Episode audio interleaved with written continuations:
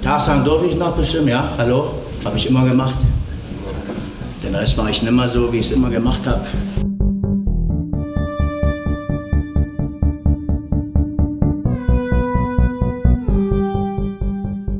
Ich in eine Pressekonferenz gehen, Fan-Talk.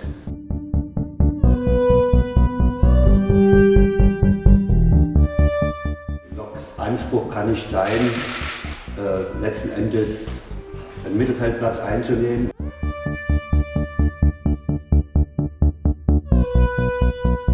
Herzlich willkommen zur 26. Ausgabe des Podcast Orange. Ich freue mich heute, mit euch gemeinsam über den ersten FC Lok Leipzig sprechen zu dürfen, den Gegner der BSG Wismut Gera in einem Freundschaftsspiel am kommenden Wochenende. Ich habe mir einen wunderbaren Gast eingeladen. Michael, du bist Fan, du bist Mitglied und du bist als äh, Unternehmer auch Unterstützer des ersten FC Lok Leipzig. Ich freue mich sehr, dass du dir Zeit genommen hast und sage Glück auf. Glück auf. Hallo, grüßt euch. Du hast dein Unternehmen hier äh, mitten in Erfurt, die Germania Apotheke, die führst du, die leitest du, da kümmerst du dich, dass die Patienten gut versorgt sind. Nun gibt es ja in Erfurt auch einen großen Fußballclub und äh, deine Liebe gehört dem offensichtlich nicht, sondern du bist fest verbandelt mit den ersten FC Lokomotive Leipzig. Wie kommt es denn dazu? Ja, die Liebe zu Fußballvereinen ist ja manchmal äh, tragfähiger als viele zwischenmenschliche Beziehungen. Und ich stamme aus dem Leipziger Umfeld und bin Lok-Fan etwa schon seit dem siebten Lebensjahr. Das war Ende der 60er Jahre. Und bei uns in der Schule gab es immer eine Zwischenteilung. Also bist du für Lok oder für Chemie? Wer für gar nichts war, da war hoch suspekt. Und aus Gründen, die ich heutzutage gar nicht mehr nachvollziehen kann, bin ich dann immer schon für Lok gewesen, obwohl okay. im Leipziger Westen Chemie die Überzahl hatte. Ja. Aber dadurch äh, war das so. Ich bin dann auch fleißig immer zum Fußball gegangen, auch mit Fahne und so weiter. In der Zwischenzeit, äh, nach dem Abi, bin ich dann weg von Leipzig gewesen, war eigentlich immer noch Fan und bin dann so richtig zum Verein wieder gestoßen, als wir 2004 den Neuanfang gemacht haben, mhm. weil dann auch wieder der Name erster FC Lok genau. war und es dann im Prinzip auch auf Einzelkämpfer wie mich ankam, die den Club unterstützt haben. Das fing ziemlich klein an, ist jetzt größer geworden und deswegen äh, bin ich jetzt erstens in Erfurt gelandet und lebe da seit 20 Jahren dort, aber mein Herz schlägt für Lok Leipzig und ich bin da regelmäßig präsent. Genau, und äh, dein Unternehmen ist auch präsent auf den Trainingsanzügen. Das heißt, du hast auch engagierst dich da auch finanziell und äh, damit der Verein ähm, ja im Prinzip äh, Fußball spielen kann, beziehungsweise dass der Traum vom Profifußball bei Lok Leipzig äh, weiterlebt. Und da sind wir im Prinzip auch schon bei der aktuellen äh, Saison. Vor der Saison ähm, war Lok in den Medien dahingehend, dass gesagt wurde, ähm, der Regionalligist Lok Leipzig stellt jetzt um von Amateurbedingungen auf Profibedingungen. Es gibt da den Begriff der Vision 2020, den ihr wohl bei euch äh, gesetzt habt und an deren Ende letztendlich der Aufstieg dann in die dritte Liga stehen soll. Es wurde im April 2018 auch vom Verein kommuniziert, dass ihr ähm, auf zwei Spiele Spielzeiten letztendlich das Thema anlegt, sagt ihr, stockt das Budget auf und ihr wollt im Prinzip den Kader äh, erweitern. Damit sind natürlich auch Erwartungen geweckt worden. Ist ja immer so in der Regionalliga. Letztendlich hast du da so ein Zwei-Klassensystem. Die einen, die schon sehr auf Profibedingungen sind. Und klar war dieses Jahr mit dem Aufstiegsplatz, alle wollen da oben hin. Chemnitz, Erfurt, ihr, der BFC wurde dort äh, äh gesehen. Und du hast einen, einen zweiten Vereine, die im Prinzip nach wie vor amateurhaft äh, dort arbeiten. Nicht amateurhaft im Sinne von schlecht, sondern im Sinne von, dass die Spieler noch arbeiten müssen. Warum habt ihr diesen Schritt gewählt und wie habt ihr das auch finanziell abgepuffert? Also es ist ja natürlich ein großes finanzielles Engagement dahinter, wenn im Prinzip die Spieler nicht mehr auf Arbeit gehen müssen. Äh, das musst ja irgendwie abfedern. Was war, also wer hat das möglich gemacht bei euch? Ja, wir sind ja nach dem Wiederaufstieg jetzt mittlerweile zum, in der dritten Saison in der Regionalliga mhm. und hatten schon gemerkt, dass es da ein ziemlich großes Potenzial gibt, auch von Spielern und von der allgemeinen Entwicklung. Und um die Euphorie auch ein bisschen anzukurbeln, haben wir die Vision 2020 ausgegeben, dass es unser Ziel ist, da in die dritte Liga zu kommen, wohl wissend, dass das natürlich von vielen Faktoren abhängig ist und auch viele andere Konkurrenten da sind. Der Heiko Scholz, unser Trainer der letzten fünf Jahre, hatte auch die ganz lobenswerte Eigenschaft mit ETL, einen Sponsor gleich mitzubringen, der doch den Großteil unseres Budgets trägt. Und ETL war bereit, in dieser wie auch in der nächsten Saison sein äh, Engagement finanziell bedeutend aufzustocken, Okay. sodass es da auch die Möglichkeit gab, den Kader sehr zu verstärken und sodass dieses Ziel ausgegeben wurde. Das war auch unter dem äh, Stichwort Professionalisierung, sprich Profitum. Allerdings bin ich der Meinung, dass äh, dieser Begriff äh, fast als eine Sensation verwendet wurde, Ja. die es eigentlich gar nicht braucht. Denn was viele nicht wissen, ein Großteil der Regionalliga-Mannschaften hat schon vor vielen Jahren auf Profitum umgestellt. Bei Mannschaften wie Halberstadt zum Beispiel weiß man das gar nicht, aber viele andere haben das getan. Und wir waren in den letzten Jahren auch schon an verschiedenen Spielern dran, die auch sehr gern zu uns hätten kommen wollen. Allerdings, da Profitum nicht da ist und weil man eben nicht den ganzen Tag trainieren Okay. kann, äh, sind viele Engagements nichts geworden. Sodass wir das jetzt getan haben. Aber ähm, mit dem Profitum sozusagen sind die Erwartungen so in die Höhe geschossen, dass das Umfeld da vermutlich zu viel erwartet hat. Und das hat dann auch die Mannschaft ein kleines bisschen blockiert und gelähmt, wie man jetzt weiß. Ja. Na gut, dass du das so, so beschreibst. Also ich hätte das auch so empfunden, dass natürlich durch die, diese, dass er das nochmal thematisiert hat, ne, in der Pressemitteilung. Die Presse hat es ja auch über äh, flächendeckend äh, genommen und darüber berichtet. Hat sie natürlich sehr den Fokus auf Look. Und damit waren die Erwartungen sehr hoch und jetzt passten plötzlich die sportlichen Ergebnisse nicht ganz so, wie man sich das gewünscht hätte. Und äh, das sorgte halt dann für eine sch schwierige Situation, an deren Ende ja letztendlich der Heiko Scholz, den du auch gesagt hast, ähm, ähm, ähm, gehen musste. Vielleicht noch mal ganz kurz, mit der Umstellung auf äh, Profi-Bedingungen gab es auch zahlreiche Zugänge, äh, die, die für mich bemerkenswert scheinen. Vielleicht kannst du das ergänzen, ist Matthias Steinborn, der hat in Magdeburg, Babelsberg und bei BFC gespielt und der Niki Adler, der nicht ganz so eingeschlagen sein muss, wenn ich die Berichte so richtig Gut, lese. er war ziemlich verletzungsanfällig, Okay, sodass okay. er bis jetzt noch nicht seine volle Leistungsfähigkeit wieder abrufen konnte. Okay, der vorher bei 1860 Nürnberg, Sandhausen Ja. und Aue gespielt hat. Äh, Gibt es sonst noch einen Zugang, den ich kennen müsste oder wo Ja. du sagst, das ist sehr markant? David Urban zum Beispiel Okay. von Meuselwitz, ein Ja. Verteidiger, der hat ein sehr smartes Aussehen, aber wir sagen, der sammelt gelbe Karten wie andere Autogrammkarten. Und er ist jetzt dabei, also seine Leistungsfähigkeit ziemlich gut äh, reinzubringen. Schön. Äh, Lovro Schindig, ein kroatischer Spieler, der Kapitän vom Berliner AK war, den Mhm. haben wir bekommen.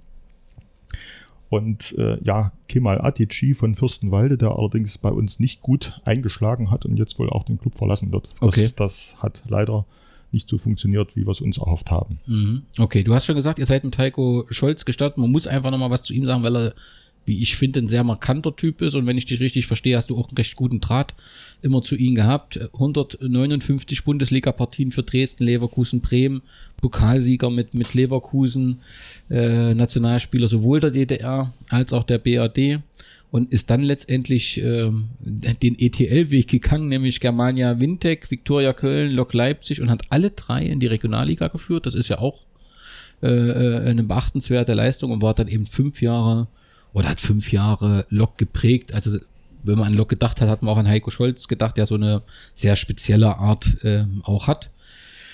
Ähm, man hatte das Gefühl, das passt. In diesem Jahr gab es dann Risse und die dann letztendlich auch zu Fan-Protesten oder Fan-Sprech, ich weiß gar nicht, Sprechchor oder Spruchbändern führten und dann nach dem Spiel, glaube ich, gegen Halberstadt war was verloren gegangen, diese Mhm, genau. Pressekonferenz, ähm, wo er schon sehr emotional war und dann eine Trennung äh, bekannt gegeben wurde. Ich habe trotzdem das Gefühl, auch wenn die Pressekonferenz recht emotional war, wenn ich jetzt so seine Interviews lese, dass er trotzdem die Zeit in Lok sehr positiv nach wie vor besetzt hat, also dass er das äh, äh, äh, positiv sieht. Aber menschlich als Typ war doch sicherlich ein Verlust, dass er gehen musste, oder? Das ist ein überragender Typ und ich glaube sogar, dass es die Person, die nach dem Neuanfang von Lok sich am allermeisten um den Verein verdient gemacht hat. Okay. Ich darf noch mal ganz kurz ausholen. Ich war in der Saison 2012-13, da wurden wir von Marco Rose trainiert. Sein äh, Stimmt. Weg ist ja nun vorgezeichnet. Ja. Und unser ähm, Aufstieg, wenn ich das mal so nennen darf, äh, wurde nach der Saison jäh gebremst, dass wir nämlich gesehen hatten, dass wir budgetmäßig uns ziemlich vergaloppiert hatten und sparen mussten. Dann war Marco Rose nicht dabei oder nicht bereit, unter diesen Bedingungen weiterzuarbeiten und hat aber seinen Weg gemacht. Klar. Ähm, da wurde am Anfang der Saison der Carsten Hensel als Trainer geholt, der bei Wismut Gera gut bekannt ist. Er hat keinen Erfolg bei uns gehabt, was ich allerdings ihm alleine überhaupt nicht anlasten möchte. Okay. Er war sehr jung und man hat ihn praktisch mit der gesamten Verantwortung, mit der Kaderplanung allein gelassen. Und er hat versucht, das Beste zu machen, hat auch einige interessante Spieler geholt, hat es am Ende nicht hinbekommen. Wir waren abgeschlagen letzter, haben ihn entlassen und standen ohne neuen Trainer da und ohne Geld. Das ist eine ziemlich schlechte Kombination. Ja. Und das Gute ist, dass Heiko Scholz dann gewonnen werden konnte und praktisch seinen eigenen Sponsor gleich mitgebracht hat. Das war Ja. ETL, Ja. der nun mittlerweile das Sponsoring bei uns in überragendem Maße bestreitet. Und er ist nicht einfach als Übungsleiter gekommen, der auf dem Rasenplatz die Mannschaft irgendwie besser machen will, sondern er hat sich allumfassend um den Club gekümmert. Er hat unwahrscheinlich viele Sponsorentermine wahrgenommen, hat versucht, an den Strukturen etwas zu verbessern, hat die Mannschaft Stück für Stück immer nach den äh, nach seinen Vorstellungen geformt, bis er am Ende seine Ideen gut verwirklichen konnte. Und er war auch immer total zugänglich, Mhm. unglaublich humorvoll, aber trotzdem ein guter Pädagoge, wie ich meine. Mhm. Und er konnte auch richtig hart durchgreifen, was man als Trainer auch machen muss. Ich selber habe äh, ein tolles Verhältnis zu ihm gehabt. Darf auch sagen, meine Frau ist auch Fußballfan. Die, die mochten sich auch gegenseitig. Also wir mögen uns noch immer. Okay, Und- aber Lokfan, deine Frau, nehme ich an. Sie ist aus Jena, ursprünglich Karl Zeiss-Fan. Ich habe sie jetzt, jetzt- auch so ein bisschen Jetzt zum, müssen wir abbrechen. Oh, Dank. zum Lok-Fan äh, erzogen. Also sollte Lok gegen Karl Zeiss sprechen, ist, ist diese Lok-Liebe also für 90 Minuten mal ausgesetzt. Okay. Aber äh, über Karl Zeiss müssen wir insofern nicht mehr sprechen, dass sie jetzt auch wirklich in die Lok-Fan-Gemeinde Okay, aufgenommen ist. schön, schön. Und also äh, ich stand und stehe Heiko Scholz sehr nahe. Ja. Und ähm, er konnte mit dem größeren finanziellen Budget den Kader in dieser Saison weitgehend selbst zusammenstellen, hat auch, wie er sagt, eigentlich die, die Spieler eigentlich bekommen, die er wollte. Ja, ja. Und das erste Spiel haben wir 3 zu 0 gegen Meuselwitz gewonnen. Das hatten wir vorher noch nie getan, sodass die Euphorie dann da war und dann riss es ab. Und es hat im Umfeld keiner so richtig gewusst, woran das liegt, aber wahrscheinlich waren die Jungs äh, durch die Erwartungshaltung doch irgendwie gelähmt.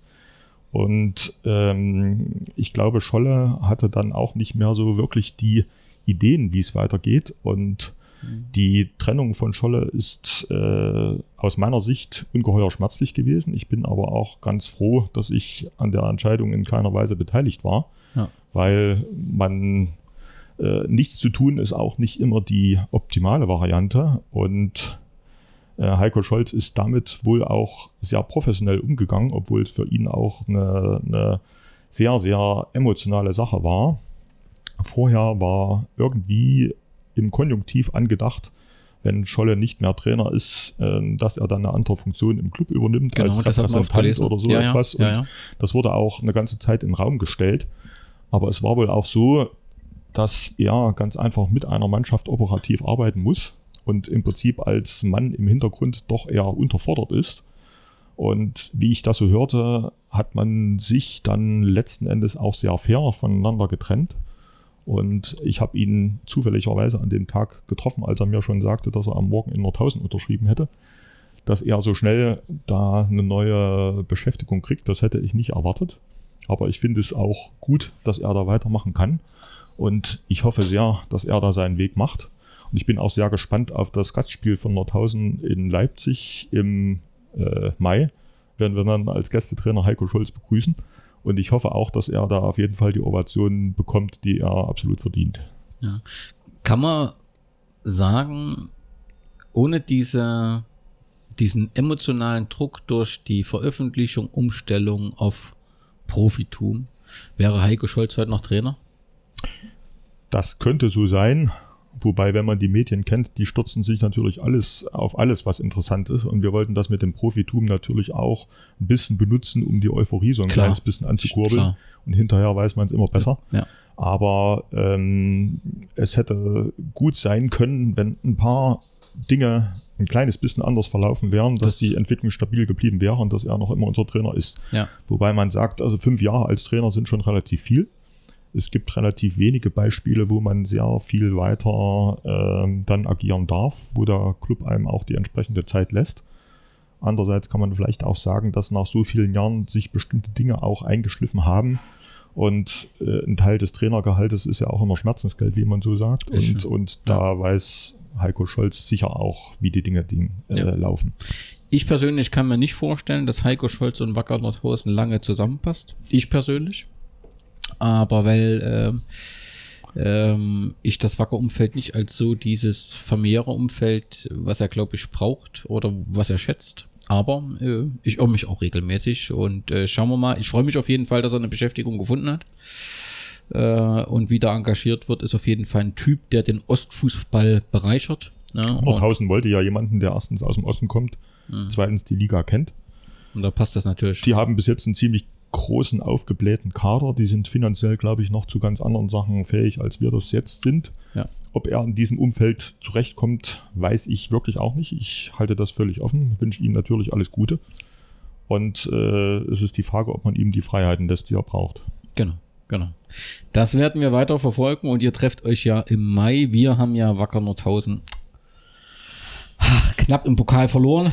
Das heißt, wir treffen uns auch erst potenziell in der neuen Pokalsaison wieder, aber dann werden wir erfolgreicher sein. Ihr musstet natürlich schnell reagieren, habt mit dem Pion Joppe, Joppe, Joppe. Joppe einen neuen Trainer bzw. Teamchef gefunden. Björn Joppe war deswegen für mich etwas überraschend, weil er nicht die typische Trainerlaufbahn irgendwie schon hat. Ne? Er war im, im Nachwuchskoordinator bei Lok und hat die A-Junioren trainiert, war als Spieler in Oerdingen, Wuppertal, Bochum aktiv. Union Berlin und Bochum, ja. Okay. Ja, genau. Ähm, aber ist jetzt nicht irgendwie durch Trainerstation in der Regionalliga bekannt. Er war offensichtlich äh, so eine interne Lösung, die man äh, gesucht hat.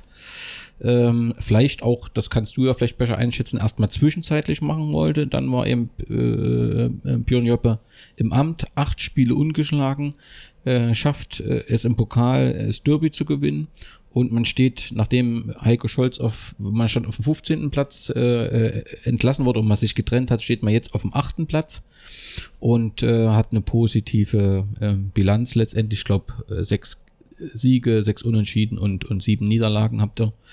Und auf jeden Fall ist die Situation deutlich besser als eben zum Zeitpunkt, als, als Heiko Scholz entlassen werden musste. Und äh, Kannst du erklären, wie kam es dazu, dass man die interne Lösung äh, gewählt hat? Äh, wollte man erstmal nur schnell die Situation beheben und dann weiter gucken? Also Heiko Scholz hat ja den Björn Joppe Anfang letzten Jahres überhaupt selbst verpflichtet als Nachwuchschef, okay. Nachwuchskoordinator. Die kannten sich schon relativ gut. Und als äh, also die Entlassung von Heiko Scholz ist wohl offensichtlich schon ohne vorherigen Plan B gegangen. Es ist ja häufig so, dass man mit allen möglichen Trainern schon spricht und das dann so macht ähm, in, in der Führungsspitze von Lok ähm, hat man, glaube ich, bis zuletzt absolut auf Heiko Scholz gesetzt und dann zunächst mal die interne Lösung probiert, mhm. indem man den Juniorenchef äh, zum Trainer erkoren hat, was natürlich auch gehaltsmäßig sicher für Lok besser war. Klar. Und ich glaube, man war schon erstaunt, wie gut er eingeschlagen hat. Er hat gleich am Anfang durchblicken lassen, dass er wirklich einen Plan hat mit der Mannschaft.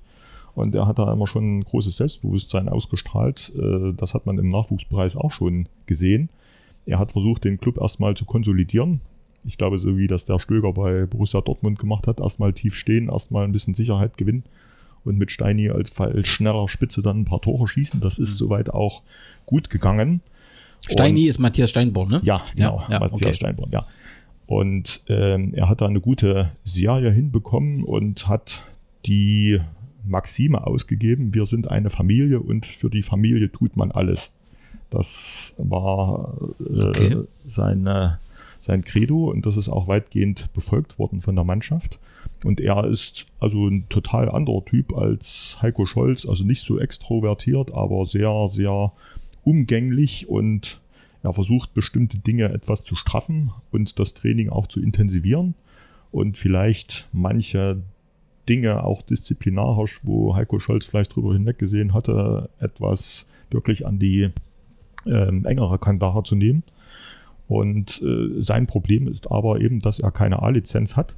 Er braucht da, glaube ich, noch zwei Trainerscheine. Erst so eine Elite-Lizenz und dann die A-Lizenz. Das ist also noch ein weiter Weg.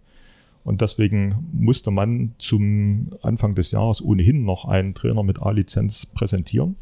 Und nach verschiedenen Suchaktionen hat man den Rainer Lisiewicz da entsprechend verpflichtet. Aber da greife ich vielleicht schon ein bisschen vor. Nee, das passt ja äh, direkt. Also im Prinzip äh, hat man gesagt, das passt. Ich geprüft, kann Björn Joppe Heiko Scholz, also kann da ein wirklicher oder ein passender Nachfolger sein. Das hat man offensichtlich äh, dann zum Abschluss der Hinrunde bejaht. Hat gesagt, wie findet man jetzt eine Lösung, um ihn zu behalten und trotzdem dieses Problem zu lösen, was du gerade angesprochen hast. Und hat dann im Prinzip äh, auf einen Trainer gesetzt, den man in Beilock schon äh, ganz gut äh, äh, kennt. Wenn ich das richtig verstanden habe, ist der Rainer, gehört zwar zum Trainerteam, vor allem formell, um die Anforderungen zu erfüllen, aber ist eher ein Berater als der Trainer in dem Fall. Kann man das so sagen? Das weiß ich so genau noch nicht. Also okay. offiziell ist er der Cheftrainer. Okay. Also er war ja bei uns in den 70er Jahren ein bekannter Fußballer, hat auch die Europapokalsaison, also, also verschiedene Europapokalspiele mitgemacht und ist dann auch nach dem Neuanfang von Lokt von 2004 bis 2009 unser Trainer gewesen, kennt also das Umfeld und ähm, ich war ja jetzt jüngst im Trainingslager in der Türkei mit, wo er auch dabei war. Da habe ich mich sehr, sehr lange intensiv mit ihm unterhalten. Er ist im Moment gerade mal dabei zu analysieren, wie die Mannschaft spielt. Er ist dabei, die Spieler kennenzulernen. Er ist ein sehr, sehr bescheidener Typ. Er hat die, die lobenswerte Eigenschaft, zuerst mal zuzuhören und nachzudenken, bevor er viele Sachen von sich gibt. Schön. Und er hat sich trotzdem in vielen Dingen mit Björn Joppe ausgetauscht. Okay. Und ähm, er wird ihn erstmal machen lassen, hat aber seinen Input schon sehr stark mit eingebracht. Und spätestens, wenn Björn Joppe dann an seiner A-Lizenz arbeitet, wird er ja möglicherweise auch immer mal abwesend sein müssen. Und da wird er sich schon absolut in das Trainerteam dann auch einfinden.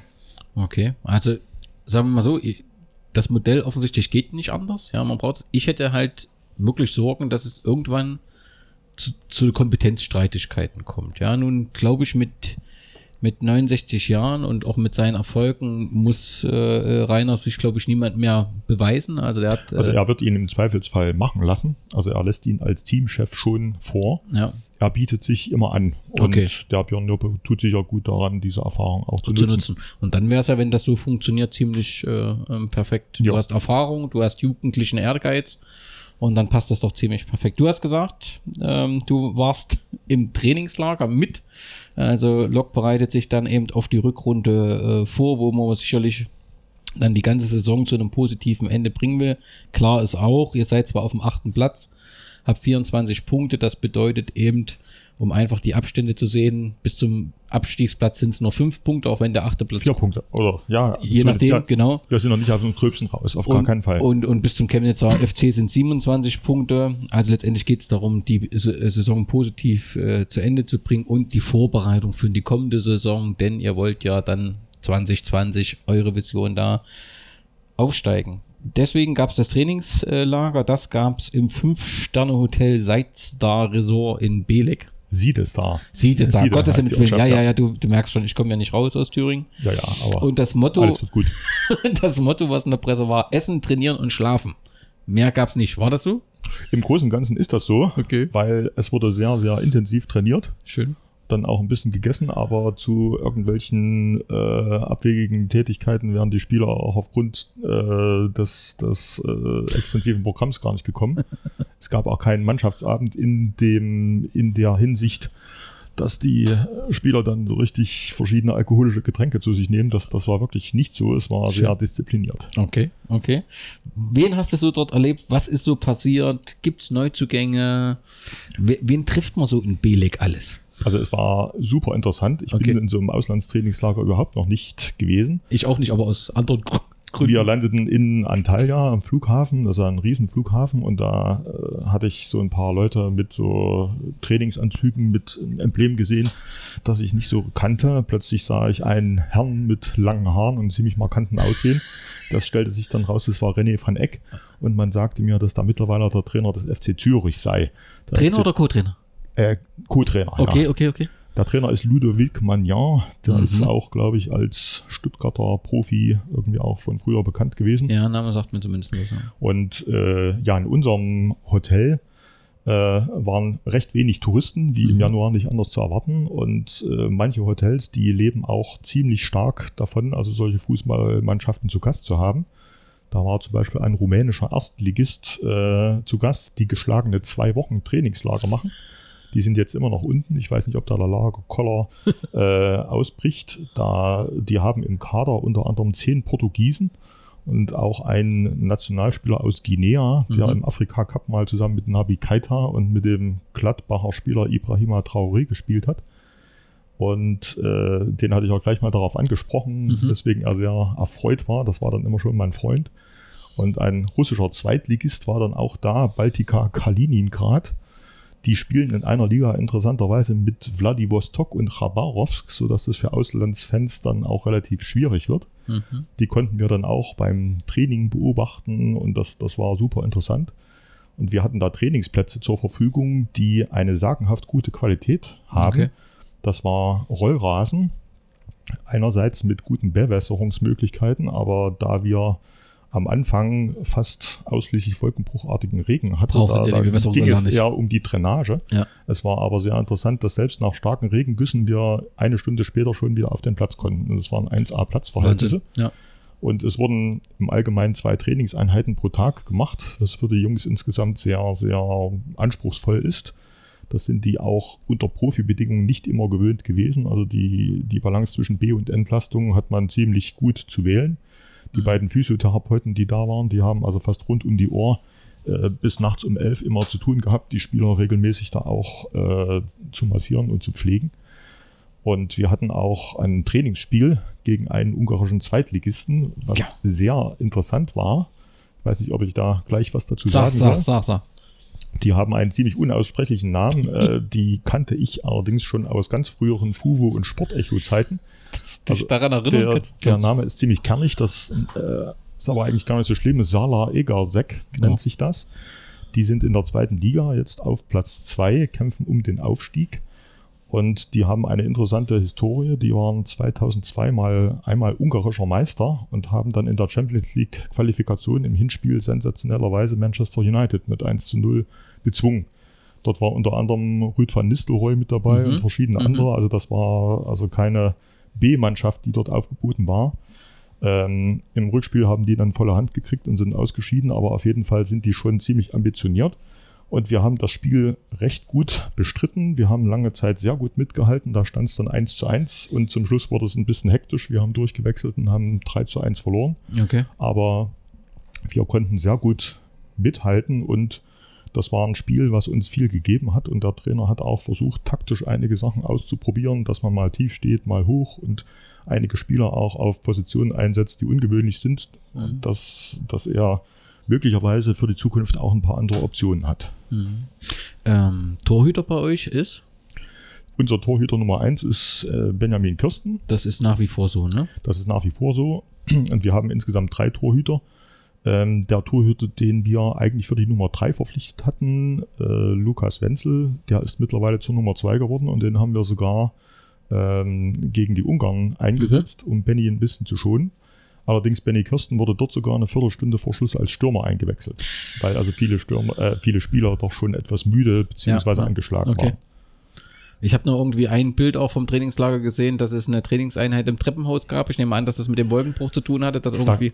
Es gab auch einen schweren Sturm zu dieser Zeit. Okay. So, äh, da hat es sogar einige Liegen in die Swimmingpools rein befördert, sodass man da also gar nicht vor die Tür gehen Okay. konnte. Und diese Treppenläufe, die waren auch ziemlich anspruchsvoll. Also ich kann vielleicht im Treppenhaus meiner Apotheke mal versuchen, einen Schlusssprünge drei Stufen nach oben zu machen. Das ist schon ziemlich Okay. anspruchsvoll. Die Jungs waren auch ordentlich platt hinterher. Ja. Gibt es irgendwelche Neuzugänge, die dort äh, getestet wurden? Gibt es irgendjemanden, den wir äh, am Wochenende zum Testspiel neu äh, sehen? Oder Nein, sind- also Neuzugänge sind nicht geplant. Wir denken, dass wir mit dem Mit dem Kader Team. auch die Runde gut aufgestellt sind. Genau. Und äh, was ich habe es nirgendwo gefunden. Gibt es eine konkrete Zielstellung für die Rückrunde oder sagt man, wir dürfen natürlich nicht absteigen und sollten uns positiv entwickeln? Also sagen wir mal so nichts Konkretes. Also wir dürfen nicht vergessen, dass wir nach wie vor nur vier oder fünf Punkte zur Abstiegszone haben, auch wenn Platz 8 erstmal ganz gut klingt. Wir müssen Ja. zunächst uns mal so konsolidieren, dass wir mit der Abstiegszone so gar nichts zu tun haben. Und dann wollen wir versuchen, den einen oder anderen Platz noch zu klettern. So ganz äh, wird vom Dach gesäuselt, dass vielleicht Platz 4 bis 5 realistisch für uns sein könnte. Aber wir haben noch was ganz Wichtiges vor der Brust. Wir sind ja im Stimmt. Halbfinale des Landespokals. Da haben wir nun aber gerade das Schwerste losgezogen, was man kriegen kann, nämlich das Auswärtsspiel beim Chemnitzer FC. Aber da wollen wir definitiv hinfahren, um zu gewinnen. Und das ist auch ganz gut, dass dieser Spannungsbogen noch ein bisschen reicht, damit die Saison nicht so vor sich hin plätschert, wenn wir dann im Klar. Mittelfeld der Tabelle und damit sozusagen im Niemandsland uns befinden. Ja, aber perfekt, wie du die Überleitung machst. Ich wollte jetzt nochmal im nächsten Bereich rund um Lok und die Medien in der aktuellen Saison. Äh, für einen Außenstehenden wie mich ist äh, Lok da dreimal präsent gewesen. Das war einmal das Pokal-Viertelfinale, was ihr mit 1 zu 0 äh, bei Chemie gewonnen habt, was natürlich, es ist ein Derby, immer was ganz Besonderes ist. Matthias Steinborn, Steini, wie du ihn nennst, hat das Tor geschossen und äh, er wird danach auch zitiert mit, für den Fußball ist es schlecht, wenn du keine Gästefans hast, aber es ist auch geil, wenn dich alle im Stadion hassen. Also dieses Derby hatte bei äh, Chemie äh, stattgefunden und es gab aber keine Gästefans, die teilgenommen haben.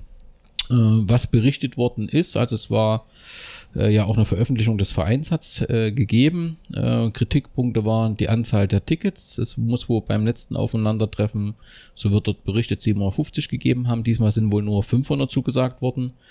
Äh, die An- und Abreisebestimmungen, die es für Gästefans geben sollte, wurden als Zumutung bezeichnet in der Mitteilung.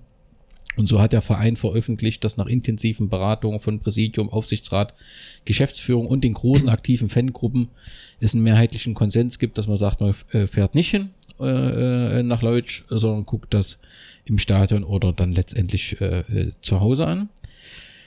Ähm, das sorgte schon erstmal für Diskussionen. Es wurde natürlich auch kritisiert von Chemie, wenn man sagt, man nimmt da dem Derby ähm, die Stimmung und äh, was dann etwas bei mir für Irritation äh, sorgte, vielleicht kannst du es auflösen, war, dass danach eben ähm, die Fans, in dem Fall konkret die Fanszene Lokomotive Leipzig und die Fankurve 1966 veröffentlicht haben, dass sie die Entscheidung kritisieren und sehen darin eben einen Sieg von Polizei und Behörden, die schon lange in Derby ohne Gästefans wünschen.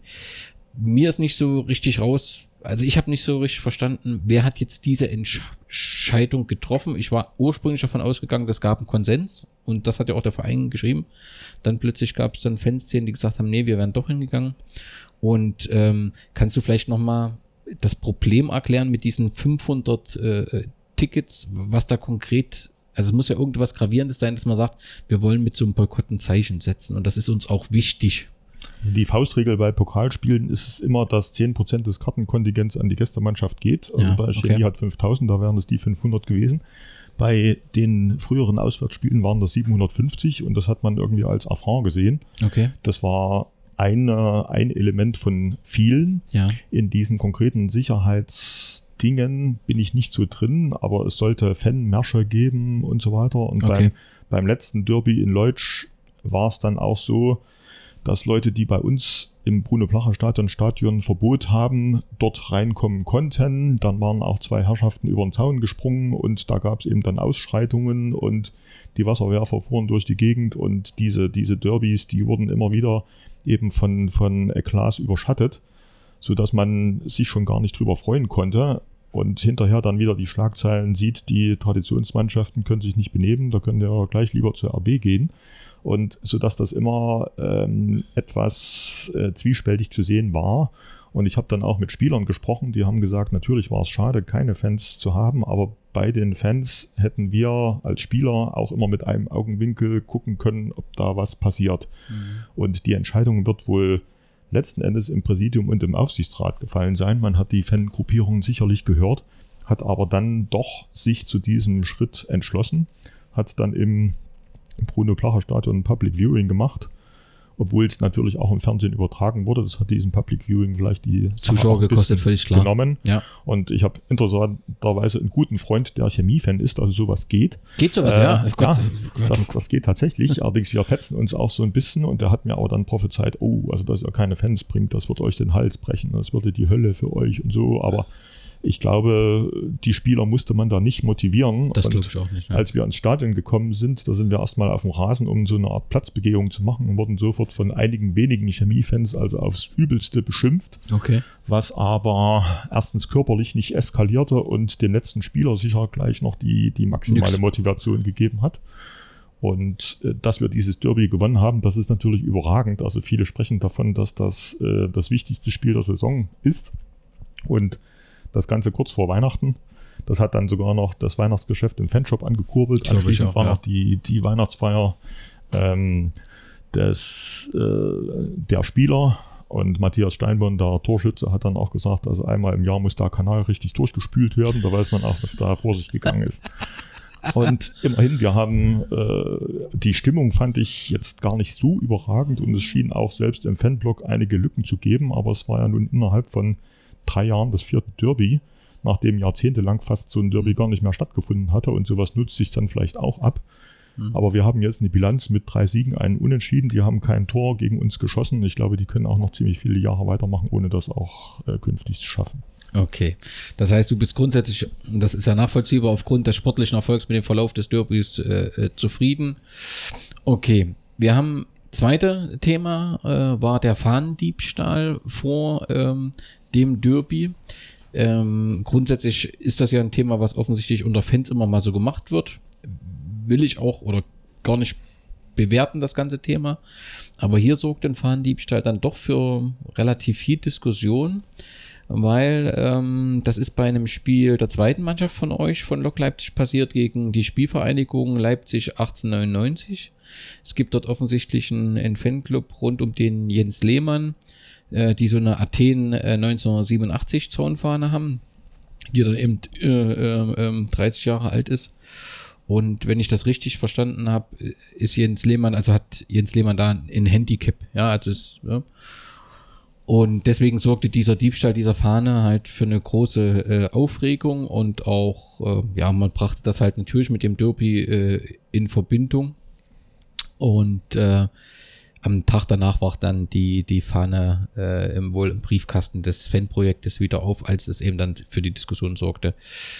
Hast du das wahrgenommen oder spielt das für dich so jetzt als, als Unterstützer, der jetzt nicht tagtäglich in der Fankurve steht, nicht so eine Rolle? Ich habe das wahrgenommen, zumal ich mit dem Jens Lehmann auf Facebook vernetzt bin. Und als er das meldete, da war er wirklich am Boden zerstört, weil das für ihn wirklich die Trophäe war und, und das äh, für ihn ein ganz hohes Gut war und er das überhaupt nicht begreifen konnte, auch dass er da, dass diese Truppe da von, von vermummten Gestalten überfallen wird.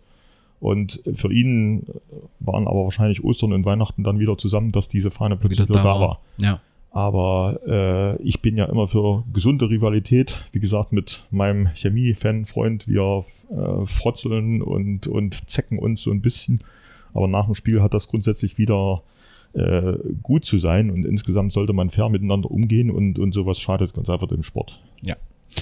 Okay, und dann kommt der dritte Komplex. Ich nehme an, dass äh, dir das Thema nicht ganz äh, so recht sein wird. Es gehört aber, weil es eben auch aktuell ist, dazu. Das ist, ich nenne es mal Lok und der MDR. Nach meinem Kenntnisstand als Außenstehender hat das Ganze im November des letzten Jahres begonnen, als bei Sport im Osten, äh, dem, der MDR-Sendung, etwas längerer Bericht über Lok Leipzig ähm, kam. Dort äh, kam der Ex-Dynamo und Präsident und jetzige oder dann zu diesem Zeitpunkt Lok-Manager, der jetzt nicht mehr Lok-Manager ist, zu Wort, der sagte, Lok hat Schulden im sechsstelligen Bereich. Äh, da war wohl die Zahl fast 800.000 Euro äh, im Raum.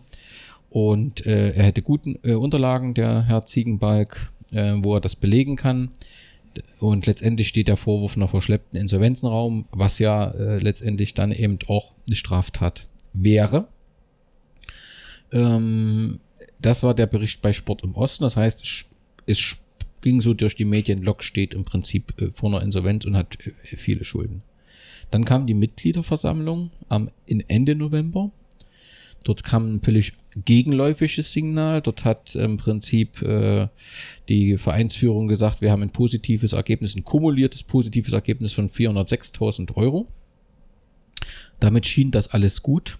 Dann gab es einen anonymen Brief, der an die Medien verteilt worden ist, die gesagt haben, also hier die Vereinsgremien machen eine Zahlenspielerei Und sie haben verschiedene Aktionen, die Crowdfunding-Aktionen, ähm, die Mittel äh, zweckentfremdet und genutzt, um, um Löcher zu stopfen.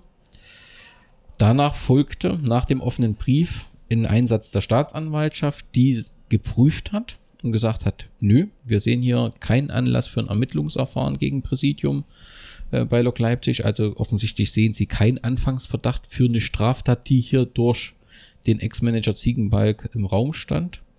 Und jetzt hat Lok äh, nochmal nachgelegt und hat gesagt, also wir werden gegen den Mitteldeutschen Rundfunk juristisch vorgehen, weil die Berichterstattung über die drohende Insolvenz grundsätzlich falsch ist und weil hier Verstöße gegen das Datenschutzgesetz vorliegen, weil offensichtlich interne, Klammer auf, alte Unterlagen genutzt wurden, um über Log offensichtlich falsche Informationen äh, zu verbreiten. Ich weiß jetzt nicht, wie tief du dort drin steckst, aber grundsätzlich kann natürlich so eine negative Berichterstattung in, in Log-Fan nicht in Ruhe lassen, ja. Und äh, findest du das gut, wie der Verein jetzt hier vorgeht und sagt, dass er da auch juristisch gegen so eine ja, Kampagne äh, äh vorgeht? Ähm, findest du das das richtige Mittel? Ich finde das richtig, äh, weil ich im Grunde genommen über die Finanzlage von, von Lok und wie man damit umgeht, so einigermaßen Bescheid weiß. Wir haben schon einige langfristige Verbindlichkeiten, wie so viele andere Clubs. Es ja, kommt natürlich nicht, genau. auch immer darum, wie man damit umgeht. Aber dass der MDR mit dieser Vehemenz und dieser ausführlichen Art darüber berichtet hat, das finde ich völlig unverständlich, zumal wir ja im Umfeld mit dem Chemnitzer FC und mit dem Rot-Weiß Erfurt zwei Vereine ja. äh, haben, die mit hohen Millionenbeträgen insolvent gegangen sind und ganz andere Sorgen gehabt haben. Das ist sicher zum guten äh, Teil auf den Herrn Ziegenbalg zurückzuführen. Er hat einige Lok-Verantwortliche kennengelernt. Man hat ihn engagiert, weil er versprochen hatte, dass er für Lok auf verschiedenen Ebenen viel tun könnte. Er ist da mit großen äh, Erwartungen und Vorschusslorbeeren gestartet. Es hat offensichtlich nicht zusammengepasst. Wahrscheinlich haben beide Seiten etwas anderes voneinander äh, erwartet. Es ist dann zu Ende gegangen. Man hat sich von ihm getrennt. Und äh, er scheint in irgendeiner Form aber mit dieser Trennung nicht so richtig umgehen zu können. Äh, ich möchte mich aber da nicht noch näher äußern, weil jetzt auch eben Rechtsstreitigkeiten da offen sind und man da erstmal das Mäntelchen des Schweigens drüber deckt. Aber dass Lok mit diesen Dingen offensiv umgeht, das finde ich absolut angemessen. Ja, okay. Das so zur aktuellen äh, Situation. Du hast gesagt, du bist 1900, also neun, rund um 1970 zum Verein gekommen. Lass uns ganz kurz nochmal einen Blick das werden wir nicht in ausreichender Zeit würdigen können, aber auf die bewegte Geschichte machen. Der Beginn, auch wenn du sagst, du bist mehr so ein Lokomotive Leipzig-Fan, trotzdem wird als Beginn der VfB Leipzig, der Verein für Bewegungsspiele von 1893 gesehen. Das pflegt ja auch Lok jetzt in seiner Geschichte, dass sie halt sagen, das ist der Ursprung. Ein sehr erfolgreicher Verein, weil er im Prinzip dreimal deutscher Fußballmeister wurde und 1936 den Finalsieg im, DFB, äh, im damaligen Pokal gegen Schalke 04 holte. Das waren die Ursprünge. Dann gab es 1966 die Gründung des ersten FC Lokomotive Leipzig, der aus der Fußballabteilung des SC Leipzig gegründet wurde. Und das dürfte auch die Geschichte sein, die du maßgeblich mitverfolgt hast. Insgesamt 77 Europapokalspiele, viermal FDGB-Pokalsieger, nullmal DDR-Meister, aber äh, dreimal DDR-Vizemeister. Äh, Wenn du dich so an diese Zeit erinnerst, also die Zeit vor dem politischen Umbruch, was ist dir da so in Erinnerung? Ich nehme mal an, Europapokalspiele, oder? Die Europapokalspiele, die waren natürlich überragend. Wir waren 73, 74 im Halbfinale des UEFA Cups, war das, glaube ich. Okay. Wir haben renommierte Vereine äh, rausgeworfen, AC Turin, Fortuna Düsseldorf, Ipswich Town, Wolverhampton Wanderers. Und äh, gegen Tottenham sind wir dann rausgeflogen. Und ich weiß noch genau, da, als wir da zum Spiel gingen, ich habe meinen Vater bekniet, ich musste unbedingt hin, da war an einem Auto ein, ein Schild, Lok nennt man zwar den England Schreck, doch Tottenham spielt sie nun weg. Das war leider Gottes der Fall. Aber es war eben beeindruckend, dass man quasi mit einer Bezirksauswahl von Leipzig so weit kommen kann. Das ist aus heutiger Sicht fast äh, unmöglich. Ja. Und da Rainer Lisiewicz, mit dem ich im Trainingslager da ausführlich kommuniziert hatte, hatte in den 70er Jahren die ganze Ära noch mitbekommen. Und äh, 1987 der Einzug ins Europapokalfinale der Pokalsieger ist unvergesslich und ganz besonders natürlich das Halbfinalspiel gegen Girondin Bordeaux. Warst du dort? Da war ich dort. Okay. Natürlich illegal. Ich habe keine Karte mehr bekommen, bin aber mit alternativen Methoden ins Stadion reingekommen, wie so viele andere. Man spricht ja davon, dass schätzungsweise 120.000 Zuschauer da im Stadion waren und dieses legendäre Elfmeterschießen äh, René Müller hat den entscheidenden Elfmeter ins Dreiangel reingeschossen, da hätte keine Mütze mehr dazwischen gepasst und er hat anschließend gesagt, ich habe einfach dran gehauen, ich habe noch nie im Leben einen Elfmeter geschossen. Also besser geht's nicht. Ja. Und äh, diese Dinge, die wurden dann in der Wendezeit ein bisschen anders. Man hat sich zurückbenannt in VfB Leipzig. Genau, 1991. Das ist sicher irgendwo verständlich gewesen aus der Historie, aber für mich war es ein bisschen ja, äh, störend möchte ich nicht sagen, aber ich bin nun mal ein Lok-Fan gewesen. Diese frühere Ära habe ich nicht mitgekriegt. Der Club nannte sich anders und die Farben waren dann auch anders, blau-weiß Mhm, statt mhm, blau-gelb. Mhm. Und ich war allerdings dann auch schon länger nicht mehr in Leipzig. Ich war schon immer noch Fan, war aber auch ein bisschen distanzierter. Anfang der 90er Jahre haben wir ein Jahr äh, erste Bundesliga gespielt. Genau, 93. 93, 94. Wir sind letzten Endes ganz klar gescheitert. Wir waren Tabellenletzter. War interessanterweise auch das einzige Bund- Bundesliga-Engagement von Bernd Stange. Er hat auch jetzt in einem neueren Interview mal ein bisschen gejammert, dass er keine anderen ähm, Chancen bekommen hat. Wir haben also viele Dresche bekommen, aber ein Highlight hat es schon gegeben, nämlich den Auswärtssieg damals bei Borussia Dortmund mit 1 zu 0.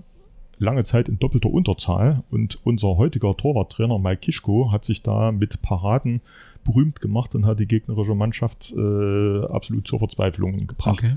Also das ist immerhin noch das Highlight, was da ähm, zurückbleibt. Anschließend äh, waren da viele Leute, die ein- und ausgingen und Trainer, die wohl auch so den Zenit schon überschritten hatten, sei nur daran erinnert an Tagoslav Stepanovic. Mhm. Und äh, es war doch ein gewisses Missmanagement zu verzeichnen. Und der Niedergang des Clubs war dann so nach und nach, bis es dann wirklich zum großen Knall kam und dann zur, glaube ich, schon zweiten Insolvenz, die dann im Prinzip mit dem Ende des Vereins Ja. äh, endete. Genau. Und dann wurde 2003 der erste FC Lokomotive Leipzig neu gegründet. Nicht ganz ohne Probleme, weil eben die Markenrechte des Logos beispielsweise weg waren. Ja, mhm. Ja. findige Leute aus Westdeutschland hatten sich verschiedene Sachen sichern lassen. Erste FC Lok, FDJ und, und, und, und, und. Genau, genau. Das Und- selbe Situation hat ja auch BFC Dynamo und auch ein anderer Verein in Ostdeutschland. Das ist einfach ein Problem. Ihr habt das aber im Prinzip über die Jahre dann wieder in das Eigentum des Vereins zurückgeführt, äh, Ja. das Logo. Mhm. Das heißt, es ist euer. Und ihr habt auch, wenn ich das richtig gelesen habe, auch das Logo des VfB Leipzig äh, in, gehört auch euch jetzt, richtig? Ja, ich weiß allerdings nicht, ob das in fremden Händen gewesen ist. Das Okay. entzieht sich einfach meiner Kenntnis. Aber Okay. ich weiß das nur direkt von dem Lok-Logo. Ja. Und, und der Verein hat sich ja neu gegründet. Das ist ja eigentlich ein neuer Verein. Er stellt sich aber in die Tradition Ja. von Lok Ja. und auch vom VfB. Und was auch wichtig ist, wir haben jetzt wieder auch die Rechte vom Stadion zurück äh, erworben. Das ist, glaube ich, ein Erbbaurecht über 99 Jahre.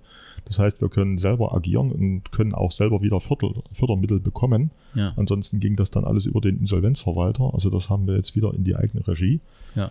Und das Bruno-Placher-Stadion ist natürlich ein sehr, sehr altes Stadion, allerdings mit einem denkmalgeschützten Holztribüne. Das ist, glaube ich, die älteste ihrer Art auf der ganzen Welt. Das heißt, das heißt bei einem Umbau, weil es ja immer mal diskutiert wird, also der Ziegenbalg ist ja offensichtlich mit Perspektive Stadionumbau äh, geholt worden. Also das höre ich ja oft. Lok will das Stadion umbauen. Wenn das denkmalgeschützt ist, bedeutet das doch ein Neubau, oder? Es ist durchaus dran gedacht, dass diese alte Holztribüne in einen eventuellen Stadionneubau einzubeziehen ist. Okay, okay, ach so. Und äh, gut, unser Stadion ist ja auch noch mit Aschenbahnen. Ja, man ja, ist ja. ziemlich weit entfernt und natürlich nichts überdacht. Und es ist jahrzehntelang kaum etwas gemacht worden. Heiko Scholz, da fiel damals fast vom Glauben, ab, als er wieder das Bruno-Placher-Stadion betrat und hat gesagt, das sieht ja genauso aus, nur viel verfallener. Da haben wir schon sehr, sehr viel gemacht. Eine tolle Trainingshalle.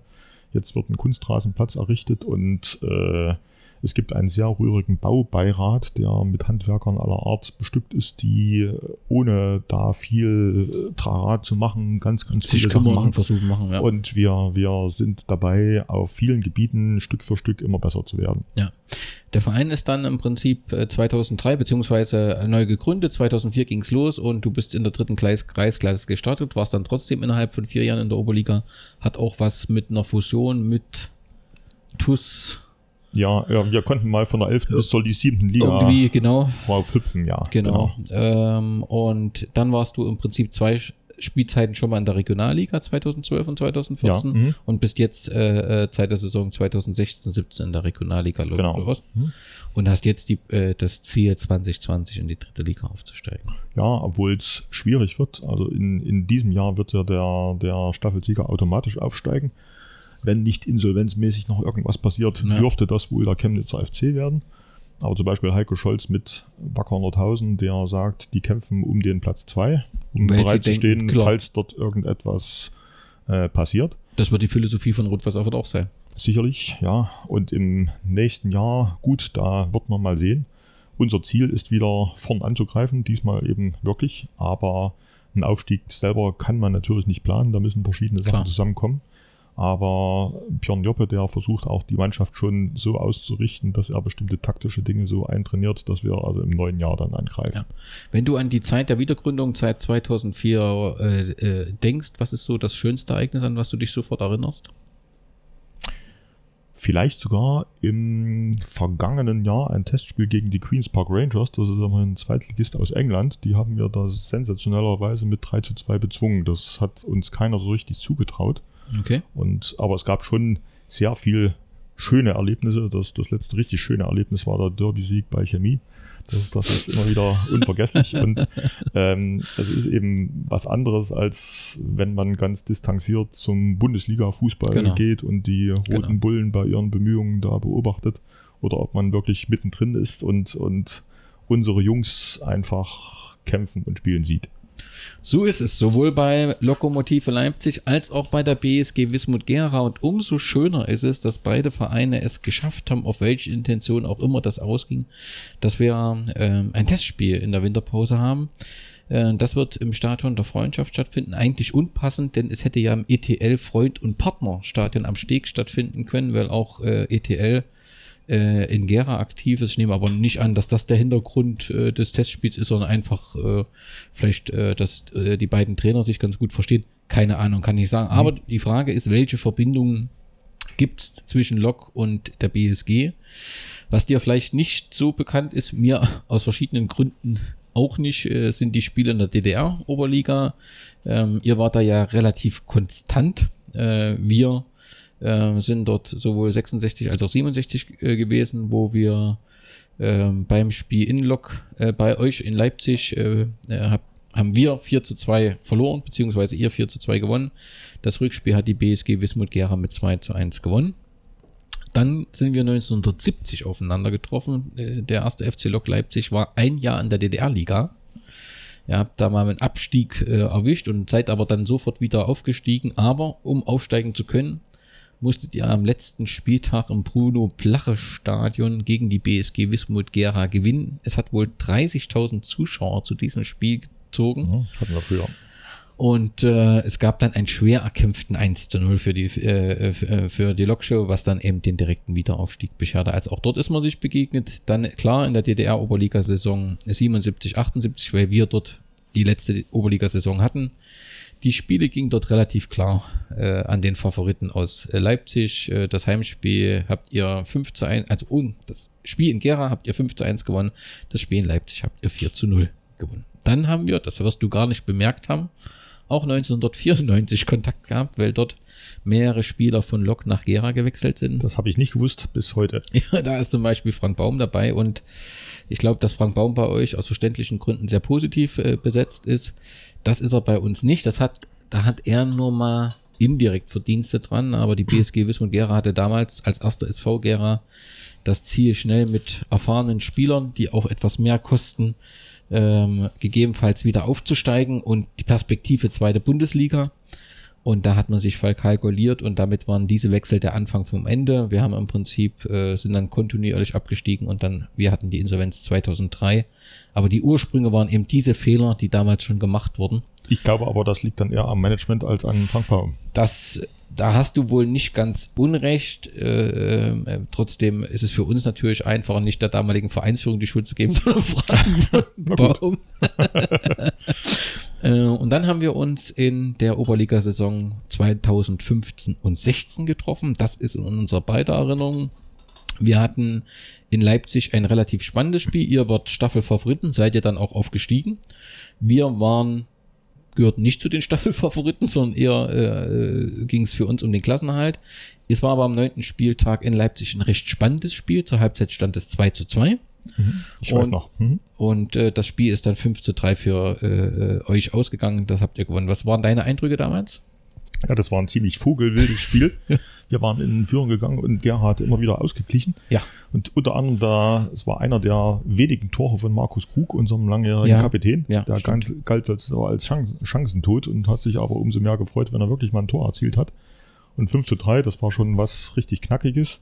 Beim Rückspiel, beim 5 zu 0 Auswärtssieg bin ich auch dabei gewesen, aber insgesamt fand ich an Wismut auch gut, dass es erstens ein Traditionsverein ist, die dann eben auch mal ein paar Fans mit haben.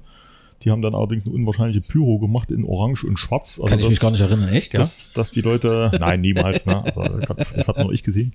Äh, und die Leute, die, die waren selber überhaupt noch unfähig, irgendwas zu sehen. Aber gut, sportlich haben wir das dann anders ziemlich, ziemlich klar mit 5 zu 0. Also das war dann nicht ganz äh, so spannend. Ja, und am Ende der Saison seid ihr auch aufgestiegen. Also es gibt sicher. Das war ja, glaube ich, sogar das Jahr, wo wir ungeschlagen durch die ganze Saison gekommen sind. genau. Also das war ja auch sensationell. Chemie hat das auch versucht, aber mit etwas mickrigen Erfolg, wie man sieht. Ja, ich glaube, es gibt sicherlich das eine oder andere Spiel, was ich jetzt nicht kenne. Vielleicht sind wir im Pokal mal aufeinander getroffen, aber das ist so die Situation. Jetzt, wenn wir am Samstag aufeinandertreffen, ja, ist ein ambitionierter Regionalligist auf einen Oberligist, äh, der ebenfalls im Mittelfeld äh, platziert ist. Wie geht das Spiel aus? Michael, dein Tipp. Mein Tipp, dass wir 4 zu 2 gewinnen. Vier Tore schießt ja gegen unseren Keeper nicht. Sondern 5. Äh, Also ich äh, glaube, wir haben in der Offensive, äh, werden wir Probleme haben, da ein Tor zu schießen. Aber, also ich, ähm, auch wenn mich mein Trainer für den Tipp sicherlich töten wird, also ich, ich denke, ihr gewinnt, aber äh, mit 2 zu 0. Äh, äh, wir, wir schaffen es nicht, an dem Tag ein Tor zu schießen. Aber vier Tore. Habt äh, ihr nicht einen brasilianischen Stürmer irgendwie, der. nicht Stürmer, nicht, nicht Stürmer. Wir haben, wir, wir haben eine brasilianische Perle, die, Oh. die euch, wenn er, also er kann offensiv eingesetzt werden, kann auch defensiv. Das entscheidet letztendlich der Trainer je nach Möglichkeiten. Wenn er offensiv eingesetzt wird, das ist ein gutes Stichwort, was man, dann könnte das ein Tor für uns äh, werden. Aber ich glaube wirklich, wir haben einen ziemlich guten und jungen Keeper, äh, der viel Potenzial hat und ähm, da freue ich mich mal, wenn er eben dann auch gegen Lok sich präsentieren kann. Aber klar ist auch, ne, ihr habt ein Trainingslager. Wir fangen, also wir haben äh, äh, diese Woche Trainingsauftakt gehabt. Mhm, ja. das, das ist natürlich auch nochmal so, du kannst das nicht vergleichen, egal wie. Unser Trainer hat allerdings schon immer die, die Maxime ausgegeben, dass bei Testspielen das Resultat Klar. sekundär ist. Er will bestimmte Dinge Probieren. sehen, er will durchwechseln und äh, er will eben das sehen, was ihm für die Saison weiterhilft. Allerdings niemand läuft auf den Rasen, um möglichst zu verlieren. Das ist klar. Ja, und du willst natürlich einen Gegenverein, der eine Klasse tiefer ist. Du willst natürlich experimentieren, aber glaubst trotzdem, dass du in dem Rahmen der Experimente natürlich gegen einen Klassenniederen gewinnst. Das ist ja völlig klar. Genau. Ja. Okay, dann Michael, darf ich dir herzlichen Dank sagen für die Zeit, die, die du hast und Hat mich auch gefreut. vielen Dank auch für das Engagement. Also es ist immer so schön, Menschen zu erleben, die sich wirklich um den Fußball, der vor Ort eben stattfindet und nicht nur bei Sky im Fernsehen so, so bemühen und das eben dann auch leben und über ihr ganzes Leben auch leben. Das ist einfach wunderbar. Ich freue mich sehr auf das Spiel. Liebe Hörer, vielen Dank äh, äh, für eure Geduld an alle Lok-Fans. Bleibt eurem Traditionsverein gewogen, an unsere BSG-Fans bleibt der BSG gewogen und wir sehen uns am Samstag zum Spiel. Glück auf! Glück auf.